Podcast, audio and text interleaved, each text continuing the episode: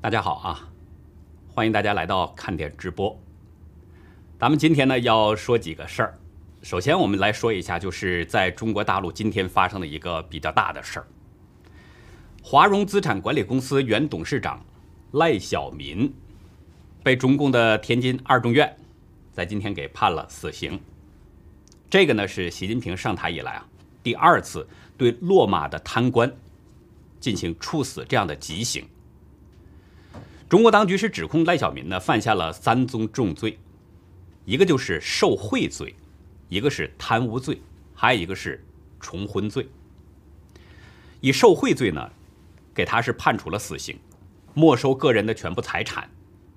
以贪污罪判处的那个是对他呢给处以十一年的有期徒刑，然后没收个人财产两百万元。第三个重婚罪呢，对他是判处有期徒刑。一年，三宗罪，一个死刑，一个十一年，一个一年，三罪并罚，判处死刑，决定执行死刑。然后呢，是没收个人的全部财产。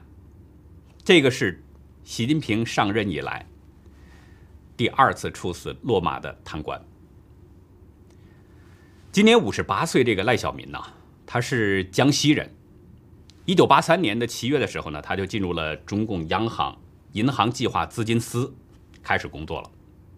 然后呢，此后是很很很长的一段时间，都是在央行以及中共银监会从事货币政策、信贷管理，还有金融监管等等这些方面的相关工作。从二零零九年开始呢，赖小民是到了这个华融资产管理公司，就成了一个高阶主管。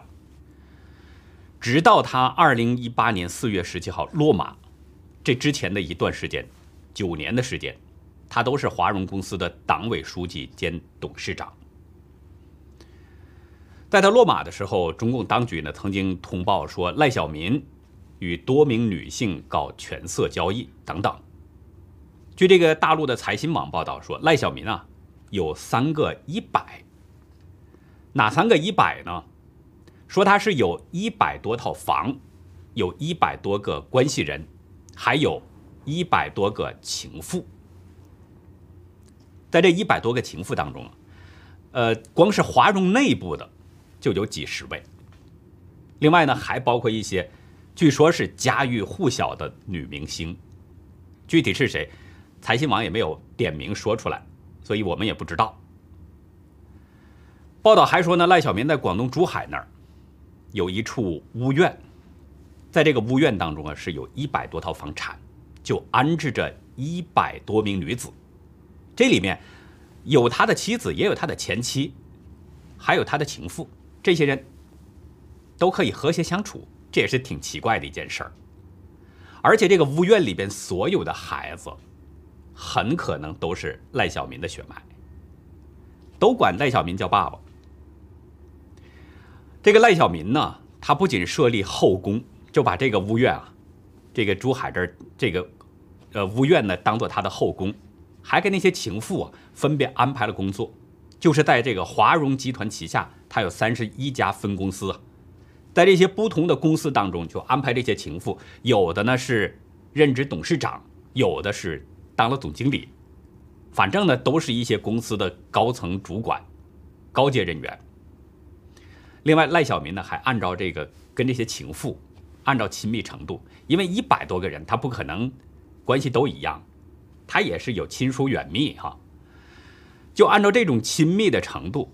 他给这些情妇私下里边就给编了号，排了顺序。其中有一个呢，给他生下了双胞胎的，是一个香港的女子，他给定为是正宫。在赖小民落马之之后。大陆的那些执法人员呢，就在他的多处房产当中搜出了大量的现金，有多少呢？光重量就是有三吨重，光是现金搜到的现金就有三吨重，数额是有两亿七千万元这么多。然后他的母亲，一个九十多岁的老太太，耄耋老人哈，九十多岁的老太太，她的银行户头当中就有三亿的现金。其实像赖小民这样数额是挺大的，他贪污受贿总共一百多个亿嘛。其实像他这样的这个数额呢，的确是确实挺大。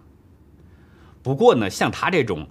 贪污受贿啊、生活作风有问题啊等等这样的官员，中共的官员在中共官场上一点都不罕见，非常的多。我在大陆的时候，曾经听过人们说过这么一句话：说把中共的那些官员，如果隔一个枪毙一个的话，有漏网的，全部枪毙肯定有冤死的；但是如果隔一个枪毙一个，那有绝大部分是漏网了。就是说大陆中共的那些官员腐败的程度是相当的令人触目惊心。只不过呢，赖小民呢，跟那些没落马的官员就这么点区别，他落马了，那些官员没有落马。其实比他贪污多的有没有呢？比他情妇更多的中共官员有没有呢？可能有，甚至可能是大有人在。可是那些人为什么没事呢？为什么赖小民落马了，现在又被判了处，判了死刑，判处极刑呢？这里边有一个关键的问题，就是赖小民他本身就是一个草根一步步走上来的，一个平民走上来的，没什么家庭背景。这是最简单的一点，没有家庭背景。另外呢，还有一个问题，他站错队了，是曾庆红的人，跟曾庆红的家族有着非常密切的关系。赖这个赖小民是被看作曾庆红势力在中国大陆还有在香港商界的一个台面人物，只要提到赖小民，很多人就想到这是曾庆红的人。在他的案件当中呢。有两家跟华融有着这个非常紧密关系的这样的公司，就是三角关系这样的公司相当引人注意。一个就是宁夏天元锰业集团，另一个就是中国港桥控股公司。在赖小民任职华融董事长期间呢，他呀经常是用高价去收购一些不良的资产，就是这个公司快要倒闭了，这家企业快要不行了，他就。花高价给他买过来，而且他都是买的那些集中都是在房地产的板块。另外呢，他还经常有很多次很连年的向这个宁夏天元锰业大量的输血给他钱，这个金额高达多少呢？几百个亿，就生生的把这家公司给打造成了华融的一个影子公司。给他大量的输钱输血嘛，所以华融让他干什么他就干什么。华融说什么，他就得听什么，就是华融公司的一个影子了。这个中国港桥呢，也不简单。这家公司的前身呢，叫做一个智卓国际控股公司。在二零一二年的时候，当年的十呃十一月吧，就是智卓国际呢，把它旗下的一家公司，有一个叫智卓飞高的这个公司，把这家公司百分之七十的股权。百分之七十的这么多的股权，还有深圳厂的有两块大的地皮，包括地面上的那些建筑的公司大楼等等，都出让给了两个买家。百分之七十七十的这个股权出让，那就相当于把这个公司直接给了对方是一样了。这个最大买家是谁呢？是一个叫花样年集团，它的旗下的一个地产开发商叫深圳花样年。大家可不要小看这个花样年。这个花样年集团呢，是曾庆红的侄女曾宝宝，在一九九六年成立的。这个曾宝宝呢，也很多人知道他还有另外一个名字，就叫曾杰，就是曾庆红的侄女。这个就是赖小民跟曾庆红家族第一条线，两下就是这样建立关系的。还有一条线。这个呢，就涉及到了曾庆红的儿子曾伟。在二零一四年的时候啊，华中公司呢收购了天航国际，叫天行国际，啊，天收购了天行国际这家公司。当时天行国际啊，它的执行董事也是它的行政总裁，叫纪晓波。大家不要看纪晓波哈，又是执行董事，又是行政总裁，这些都是虚的。实际上呢。这个纪晓波，他是隐形的资本大鳄，车峰的马仔，而这个车峰，相信大家应该有所耳闻啊。车峰是中共前央行行长，后来的天津市市长的戴相龙的女婿。戴相龙的女婿，车峰是戴相龙的女婿。而贾庆林女婿李伯潭，他任职秘书长的这个茅台会呢，有一份成员名单。在这个名单当中，车峰和曾伟这两个人都是第二届理事会的副理事长。这个曾伟，我们刚才说了，就是曾庆红的儿子，所以两个人在这儿也有了一条线，跟曾庆红家族赖小民已经搭上了更更紧密的这样的一层关系。另外呢，赖小民还跟那些落马的，我们知道现在这个安邦的吴小辉啊，明天系的掌门人肖建华，现在肖建华还没有任何的音讯哈。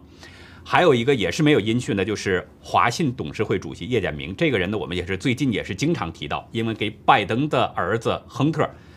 有着非常紧密的关系。就是这个赖小民呢，跟这些人都有一些生意往来，而这些人呢，又都是江派的白手套。我们之前在节目当中呢，已经说过很多次了，这些人都是江泽民派系的白手套，而且。像肖建华呀、吴晓辉啊，还有这个叶简明等等这些人，不仅跟这个赖小民有生意往来，他们还在华融控股公司拥有一定的股份，可见他们之间的这个关系非常的紧密。另外还有赖小民呢，跟香港的，就是江派的代理机构中联办，当时的中联办啊，两下互动非常频繁。大家知道，二零一五年华融呢是在香港开始上市了。这一上市，当时中联办的官员呢，专程去参加了这个开市的仪式，就是挂牌仪式。从那以后，赖小民跟这个中联办就有了一定的关系，他还多次专程到中联办去答谢。在二零一七年的八月，赖小民呢专程到访这个中联办，就跟时任中联办主任张晓明有过见面。现在这个张晓明呢，是中共国务院港澳办的副主任，降了个格就是说他不得人心，并不是江呃习，并不是习近平这个派系的人。那我们刚才呢是说了一下这个赖小民这边的情况哈，这是大陆这边的官场上的一个打斗的情况。那接下来我们再说一下美国大选这边的情况。大家都知道，昨天晚上，川普总统呢是去了乔治亚州道尔顿市，为共和党参议员戴维·托杜还有凯利·洛夫勒呢，为这两位竞选连任的这个参议员啊举行集会助选。我们从视频中看到那个现场的集会啊，是人山人海，而且那些民众都是高呼“为川普而战”等等这样的口号，场面就是相当的热烈。川普说呢，副总统彭斯应该挺身而出。在国会山应该拒绝有争议的选举人投票结果。另外，川普还对现场的民众呢说，会在接下来的两周看到发生的一些情况。竞选连任的女议员这个洛夫勒她说说将在呢一月六号要反对大选结果的认证。她已经加入到了挑战拜登的这个呃当选的这样的这个议员团了，已经加入进去了。他说已经提出法案，寻求在参议院通过，要求建立一个调查选举违规行为的委员会，并且呢还要建议采取措施确保选举诚信。洛夫勒强调，必须恢复对我们选举制度的信任、信心和诚信。另外还有就是，最近呢是非常受各方瞩目，就是副总统彭斯，他昨天也是去了乔治亚州。不过呢，彭斯去的不是呃，去的是这个梅肯市。彭斯当时说啊，说跟几千万美国人他是一样的，都是一种心情，对投票异常的情况感到担忧，所以他承诺将在一月六号，就是明天哈，国会联席会议上要进行抗争，将听取反对选举人团的质疑和证据。川普的这个表态。其实呢，又让很多人产生了信心，对明天又产生了更多的期待。我们也关注一下明天会发生一些什么。其实大家知道，川普和彭斯他们两个人呢，都不是第一次去乔治亚州助选。在之前呢，呃，有一次就是呃十二月初的时候，他们两个人呢也都是去了乔州助选，所以通过这些就可以看出，共和党人对乔治亚州的这个参议员决选是格外的重视，因为大家知道，目前在参议院当中啊，共和党呢是占据着五十个席位，暂时领先，而民主党呢占据四十八个席位，只跟共和党差两席，所以最后这两席相当重要，也就是在今天的这个复选当中要产生。但是到现在呢，我们还没有看到这个复选的结果，呃，具体什么时间能够选出这个呃结果，我们现在也不太清楚。从现在的这个情况来看，共和党只要再赢一个席位，不管是破杜也好，还是洛夫勒也好，任何一位议员只要再拿到一个席位，那么共和党就成为参议院的多数党了。这个对以后呢，呃，对美国政府会有一些帮助。所以呢，两党议员都把这个参议员的决选看的是非常的重要，两个党派也都是这样看，非常重要。民主党也是一样。所以我们看到，除了彭斯和川普之外，拜登也去了，他也是去为这两位竞选的民主党的候选人去助选了。不过呢，这个有点惨，这拜登的助选现场啊，真的是有点惨，惨到什么程度呢？现场总共有三辆车。而且所有人加在一块儿，十四个人，十四个人参加集会，所以你说这样的集，这样的竞选集会，真的想不到它会有什么样的作用，反倒让人觉得这个拜登有点太尴尬了，还不如在家里边通过网络说上几句呢，可能也比这个好。我不知道我们现在看直播的有多少人啊，但是我觉得怎么也不会 有这么可怜吧，所以就是。大家也可以看到，就是那些民众呢，对共和党、对民主党是有不同的态度的。通过这种现象，我们就可以看到一些问题。根据上周五呢，呃，有一个早期的投票统计，截止到上周五的这段时间，就是乔治亚州已经有超过三百万这样的选民开始投了票了。三百万选民，大家知道十一月三号这个大选日呢？乔治亚州共有五百万选民投了票，当然也包括这些邮寄投票了，就是有那么多的。可是现在已经早期投票的就是三百万了，这是决选两位参议员。另外呢，昨天在乔治亚州啊，也有呢共和党的这样的一个州参议员，共和党的州参议员给副总统彭斯写了信了，就敦促彭斯呢。推迟一月六号这个选举人的开票时间、计票时间，就是你不能在明天就计票。现在呢，据我们掌握的情况，至少有十几位州议员都进行联署了，而且这个人数还在增加当中。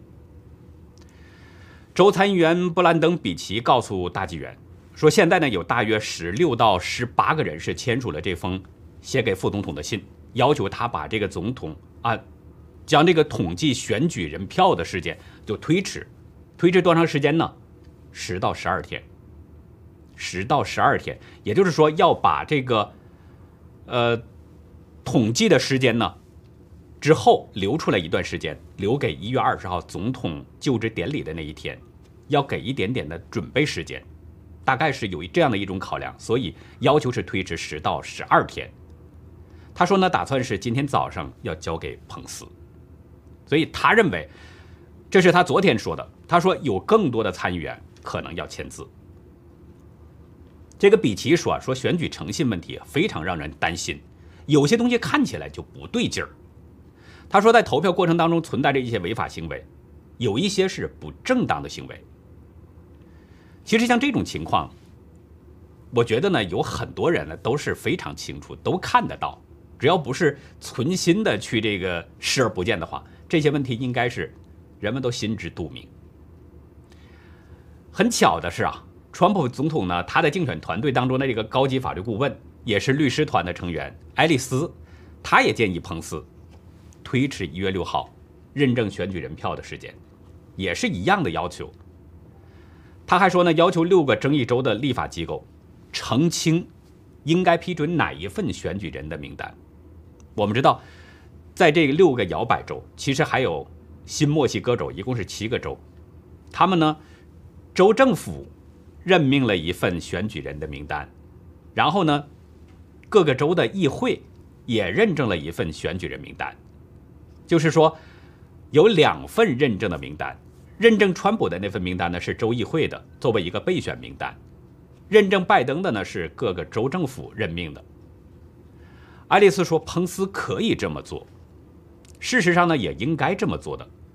他说，当这六个州有两组相互竞选的这样的这个选举人名单的时候，那直接就向州议会反映一个问题。他说，彭斯可以向各个州提出这个问题，彭斯就可以这么说：说好吧。州议员们，你们知道，我宣誓要维护宪法，就像宪法，就像宪法第二条第一款、第二款当中写的那样。他说，州立法机构主管选举人代表的推选方式，所以呢，你们应该告诉我，这两份名单当中哪一个是以你们州议会指定的方式选出来的呢？所以，大家想一想，爱丽丝给彭斯说明的这个问题。就跟我们昨天分析的有一些类似了。我们昨天的节目当中就说了，根据目前出现的这些变数呢，明天这个选出总统的时间啊，就是认证选举人投票的这个结果的这个时间呢，很可能会被推迟，甚至有可能，就像这个白宫贸易顾问纳瓦罗说的，总统就职典礼的时间也可能会被推迟，因为这个时间很可能会非常紧张，甚至还不够用。因此呢。总统就职典礼时间也有可能是会被推迟。这个比奇议员呢，还告诉大纪元说，如果副总统能接受我们的信件推迟认证的话，那么在会议上，我们就可以讨论，作为一个州参议员，能在州参议院做些什么。可是现在什么都做不了，因为还没有开会。比奇表示，不只是他们给彭斯写了个人的书信。其他的一些州的参议员，那些州参议员们也开始在推动这样的类似的工作了。他说，宾夕法尼亚州、威斯康星州还有亚利桑那州的几位参议员也写了信给彭斯，也给副总统写了信，告诉他至少推迟十到十二天。之所以这么做呢，就是为了弄清事情真相。比奇说自己的手机号一直都在网站上挂着。过去八年当中呢，几乎没有人给他打过电话，但是这次总统大选之后不同了，他说自己的手机啊、电子邮箱啊，还有短信呢，就像爆炸了一样，不断的涌进民众的投诉。然后这个比奇说说那些选民们非常的生气，也非常的愤怒，他们觉得自己是被剥夺了权利。我们不知道呢。人们所做的这些努力会不会起什么作用？会起到多大的作用？也不知道副总统彭斯会不会在明天力挽狂澜。这些估计呢，在明天都会有一些分晓。假如啊，就是在明天的这个国会联席会议上还不能阻止拜登上台的话，那么后面可能麻烦就来了。什么麻烦呢？美国的民兵组织联盟。发了一份声明说，如果在一月十六号，在这之前，联邦不能阻止拜登政府上台的话，那么将在一月十六号当天开始采取行动。民兵组织联盟在官网发的这份声明，把声明中就给贴到了他的这个官网上。声明中说，民兵组织联盟并不是一个俱乐部或者是任何团体，推翻政府也不是他们的目的。除了运营网站的费用，并不涉及任何的这样的金钱交易。声明中说，民兵组织联盟的存在是为了协调那些保卫美国的爱国者们的行动。在这个声明中还说，美国现在受到了来自国内腐败的民主党人和国外共产主义势力的双重攻击，国家正处在危机关头。从某些过高的税种。贿赂选票以及虚假的自由，到大政府对公民个人生活的彻底侵犯，还有那些数不清的其他针对美国公民的违宪违法的行为，这些人的全部目的都是为了他们贪图权力和金钱。就因为这些，民兵组织联盟将捍卫宪法，守卫国家的立国根本，将不惜一切代价阻止拜登成为总统。大家看，民兵组织联盟当中这个声明说的是非常的强硬。如果还不能在一月十六号之前阻止这个拜登上台的话，那么他们就会采取一些行动，不惜一切代价。说了，不惜一切代价，要守护美国的立国根本。要阻止拜登成为总统，所以大家看，如果是按照民兵组织联盟的这种说法，那如果明天如果还不能有一些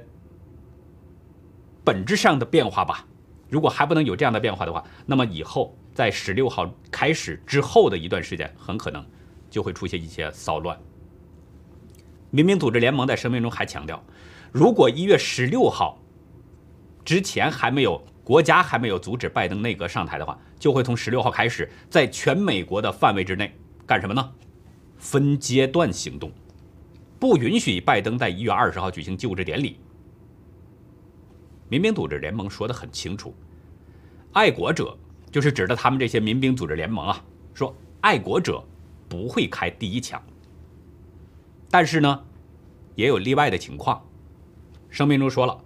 如果有任何反对力量，首先对爱国者行动开第一枪，无论是开枪还是人身攻击，都会带来正式的宣战。一旦内战开发生，民兵组织联盟将努力的要实现三个目标。哪三个目标呢？第一个就是要确保现任总统川普还有他的内阁成员的安全。首先要确保这些人的安全。第二个目标呢，就是当第一个目标完成之后，应该要开始追捕和起诉所有叛国的民主党人，由军事法庭审判和定罪。这儿我们简单的稍微插两句哈，就是说，这个他说了要呃追捕和起诉那些叛国的民主党人，让军事法庭对他们审判和定罪。我们之前在节目当中呢，听曾经分析过两次，至少是两次吧。就是如果是叛国罪的话，美国呢在不同的州是有不同的这个处罚的，但是最高的处罚就是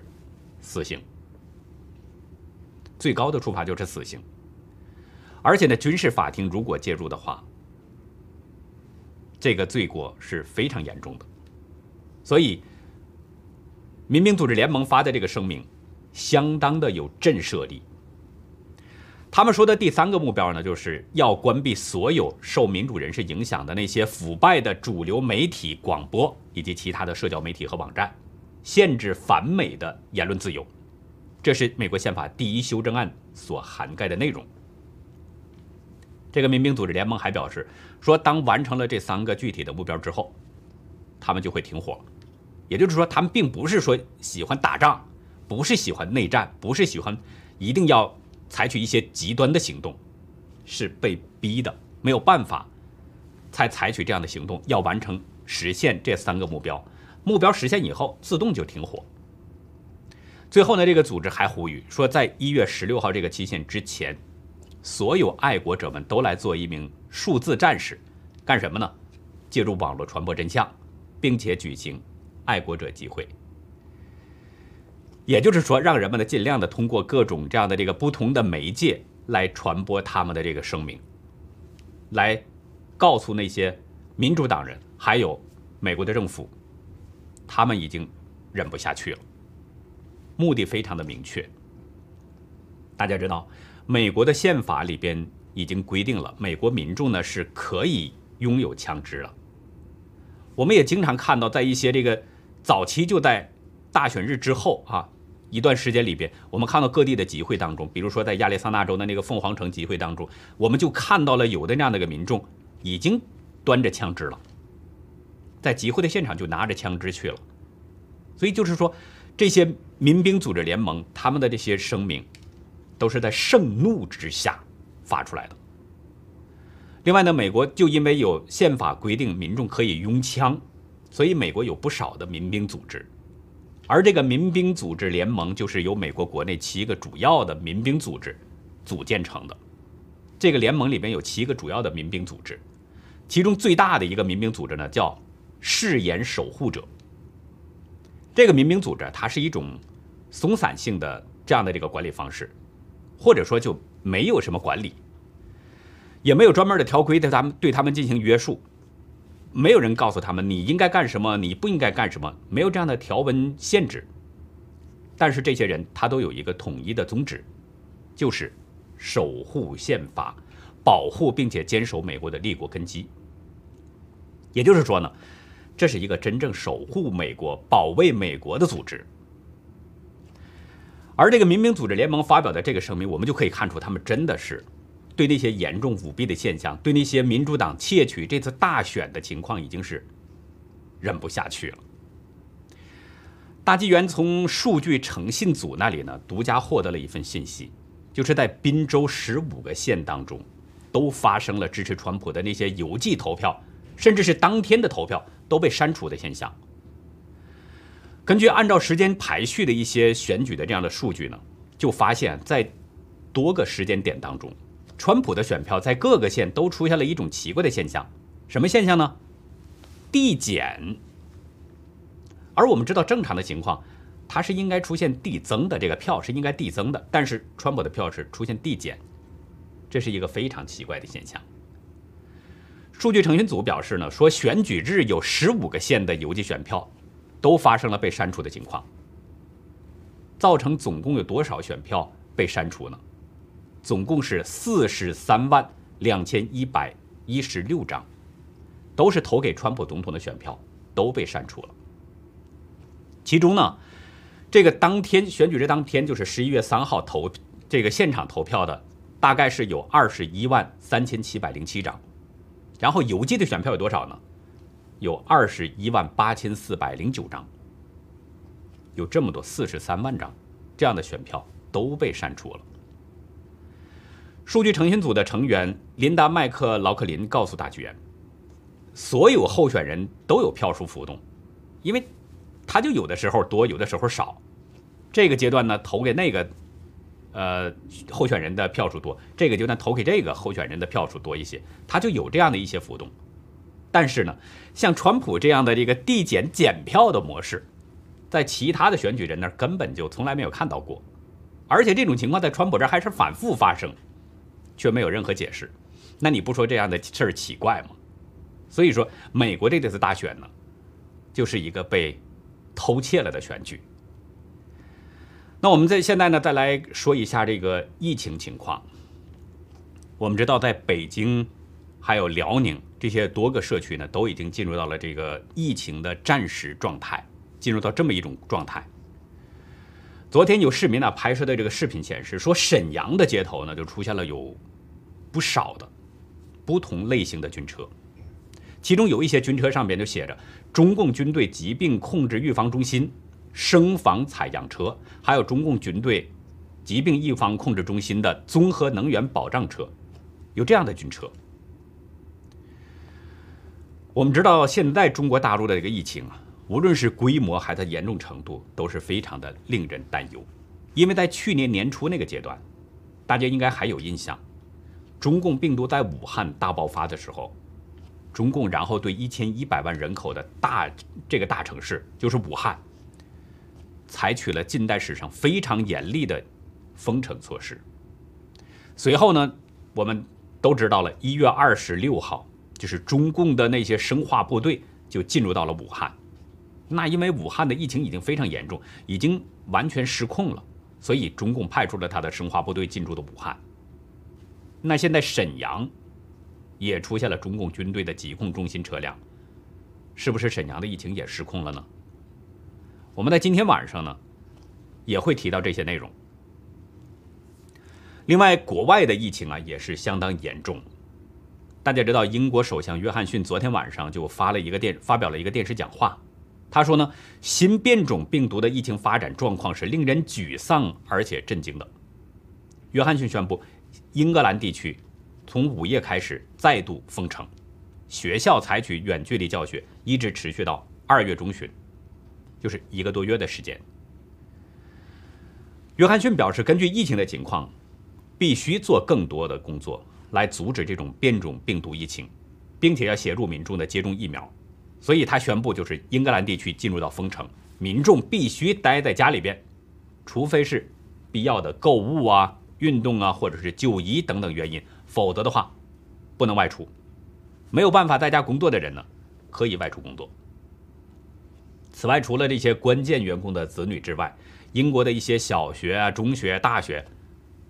都开始上网课了，又开始恢复上网课了。英格兰至少到二月中旬，苏格兰呢到一月底，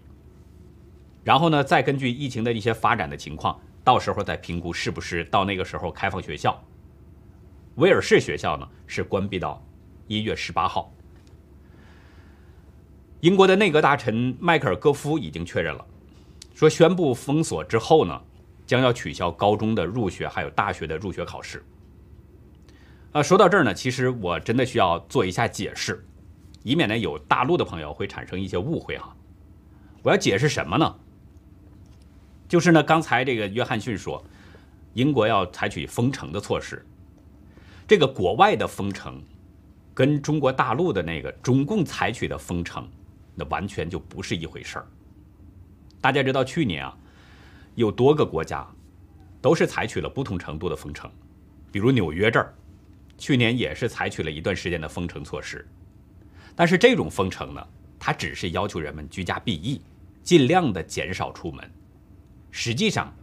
大家知道，在纽约这个地区啊，有很多人他还是会出来活动的，只不过就是他的活动范围小了一些，要小了一些。另外，美国这边的封城呢，它还有一个。跟中国那边严重不同的地方，美国政府会给每一个人都发放一定的生活补贴。我们每个人，呃，在去年的时候呢，都领到了一千二百美金这样的生活补贴，我们每个人都有。在不同的区域，另外这个美国的政府啊，就是纽约州政府吧，安排了很多的这个工作人员免费的发放各种食物，就是防止人们没有食物挨饿。大家知道，就是现在中国大陆有很多的地方又开始采取封城、封小区、封住户门，有的封把楼栋门也给封死了。人们有的很多家庭是没有食物的，生活什么样根本就不知道，中共不会去管。而美国这边不一样，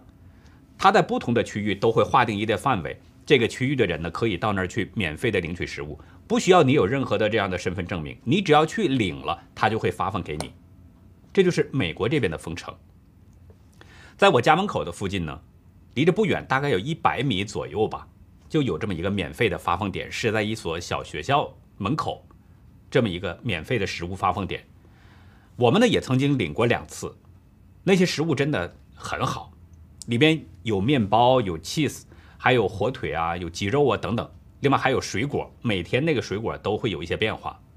就是说国外的一些封城啊，跟中共那边的封城是绝对不是一回事儿的。中共封城那是强制性的，你只要出来，他就会对你采取强制措施，这还是好的。甚至有的地方说你只要是出来，就打死。现在已经在大连那边有这样的这个村民喊出这个这个村长。喊出这样的话了，你只要出来就打死，让人们就这样去做。在今天晚上呢，我们会给大家看一段视频，就是一位大陆网友呢向我们的一个爆料，就是中共警察对待那些越线的民众是非常的凶残。另外，在今天晚上的节目当中啊，我们也会谈到更多的内容，比如彭斯已经承诺叫有一些作为啊，十三棍僧救唐王这一幕很可能在明天。没准呢就会上演。另外还有穷凶极恶的这个暗黑势力开枪了，五枪开了五枪，都摄入到了室内。再有就是中国大陆的疫情还有一些更新的情况，比如说沈阳呢今天发出了第十八号令，很可能就是说明沈阳的疫情失控了，等等。那好，以上呢就是我们这次只。